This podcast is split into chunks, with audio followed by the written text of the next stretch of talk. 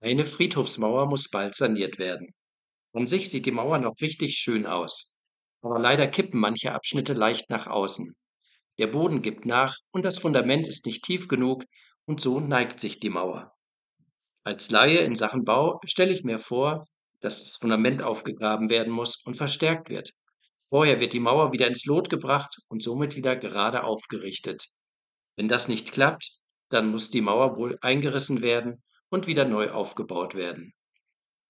Im Losungstext von heute geht es auch darum, dass wieder etwas aufgerichtet werden muss. Die Zustände des damaligen Israels waren, gelinde gesagt, sanierungsbedürftig. Es fehlte an Treue, Liebe und Beziehung zu Gott. Auch das sind die grundlegenden Basics für ein Volk, das miteinander die Stürme der Zeit überstehen möchte und sich Gott versprochen hat. Und weil Treue, Liebe und Gottes Erkenntnis fehlen, ist das Volk Israel an einem Kipppunkt angekommen. Wenn sich jetzt nichts ändert, dann gehen sie zugrunde. Gott schaut nicht tatenlos zu. Er spricht, und das lesen wir im Propheten Hosea Kapitel 4, Höret ihr Israeliten des Herrn Wort. Der Herr rechtet mit denen, die im Lande wohnen, denn es gibt keine Treue, keine Liebe und keine Erkenntnis Gottes im Lande. Das ist eine Zustandsbeschreibung, die alarmierend ist und auch wehtut, aber die nötig ist, damit nicht alles kippt und zugrunde geht. Deshalb möchte Gott das Volk zur Rechenschaft ziehen und es wieder aufrichten.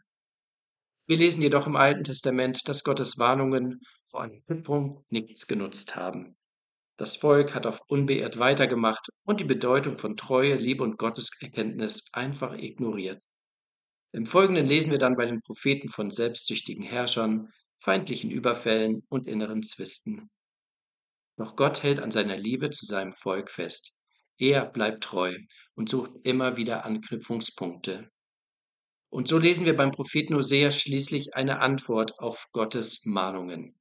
Endlich reagiert jemand und ruft zur Umkehr zu Gott auf. Kommt, wir wollen wieder zum Herrn, denn er hat uns zerrissen er wird uns auch heilen. Er hat uns geschlagen, er wird uns auch verbinden. Lasst uns darauf acht haben und danach trachten, den Herrn zu erkennen.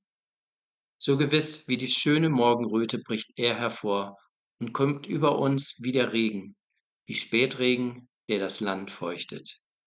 Hosea 6, Vers 1 und 2. Das ist eine schöne Zusage zum Schluss dieser Andacht. Ihr, Henning Kaufmann, Pfarrer in der Pfarrei Oberleimbach, Magd Bibart